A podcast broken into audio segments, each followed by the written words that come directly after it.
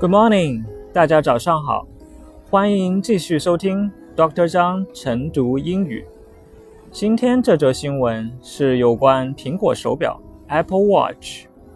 半年前就有传闻，第三代苹果手表将支持血糖测量，而就在今天，这则传闻已被证实。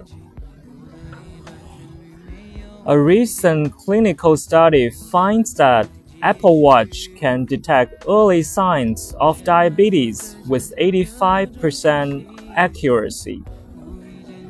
最近公布的一项临床研究发现，苹果手表能检测到糖尿病的早期征象，并且能达到百分之八十五的准确率。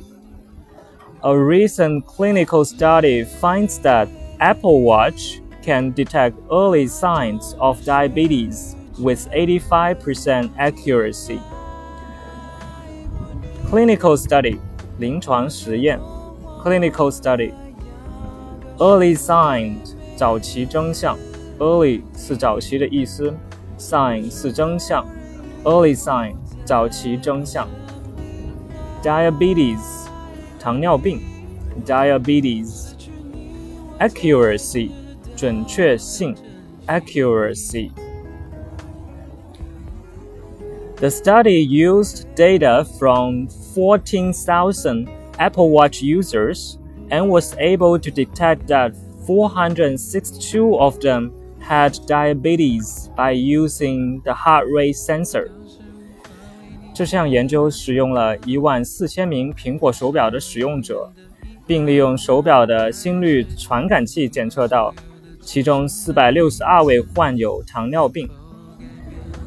the study used data from 14,000 Apple Watch users and was able to detect that 462 of them had diabetes by using the heart rate sensor.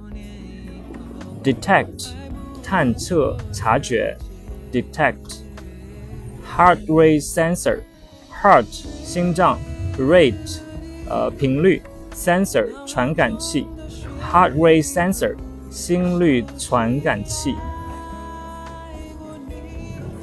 Diabetes is a huge problem in the US.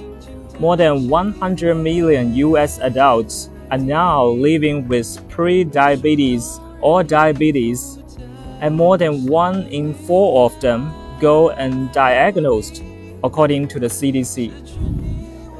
糖尿病在美国是个巨大的问题。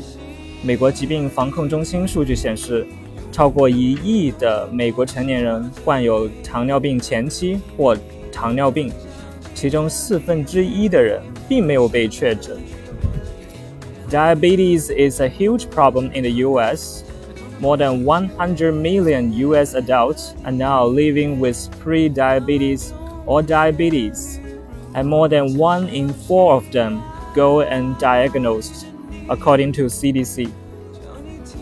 Million, 一百万，million, one hundred million, 一亿，one hundred million.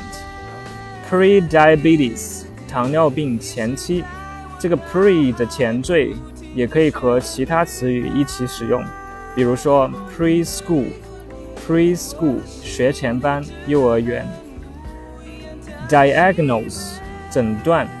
diagnose，这是一个动词，句子中这个是一个形容词，前面加了一个否定的前缀，un，undiagnosed，undiagnosed，未确诊的，未确诊的。今天的节目就到这里，欢迎大家下次收听。